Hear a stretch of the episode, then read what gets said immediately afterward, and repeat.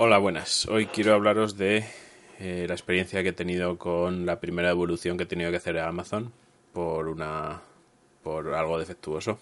Bueno, algo que se ha estropeado. En anteriores podcasts hablé de los auriculares Sony SBH20 que son Bluetooth, que llevan el módulo Bluetooth por separado y los auriculares por separado. Se pueden utilizar por separado y intercambiar auriculares o, lo que sea. O utilizar el módulo Bluetooth con un equipo de música.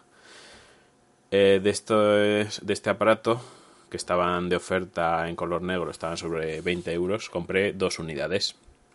Una para mí y otra para otra persona. Los de la otra persona, eh, los auriculares al cabo de unos días, empezó a oírse bastante menos volumen por un auricular que por otro. Entonces eh, me puse en contacto con Amazon y me dijeron que, que no había problema, que o me devolvían el dinero o me lo cambiaban por otros y ya está. Total que elegí cambiarlo por otros porque los auriculares están bien y me gustan. Y les dije que me lo cambiaran por otros y vale, todo perfecto, me, me toman los datos y demás para mandarme la, la pegatina que tengo que poner en el paquete, el, el papel para que poner el paquete para enviarlos. Y a lo que ya dejo el chat con el servicio de atención al cliente con Amazon, que lo hice por chat, pues voy a mirar mis pedidos y resulta que tengo un pedido para entregar eh, a los dos o tres días, pero que incluía dos unidades de auriculares. Eh, digo, pues se habrán equivocado y habrán pensado que, los dos fallaban. Pero no, eh, vuelvo a, a, iniciar otro chat con otro, otra persona del servicio de atención al cliente de Amazon y me dice que, que no pueden separar el pedido y que me mandan dos unidades nuevas, que devuelva la defectuosa y una de las nuevas que me llegan o que devuelva la, defectuosa y la otra que ya he usado.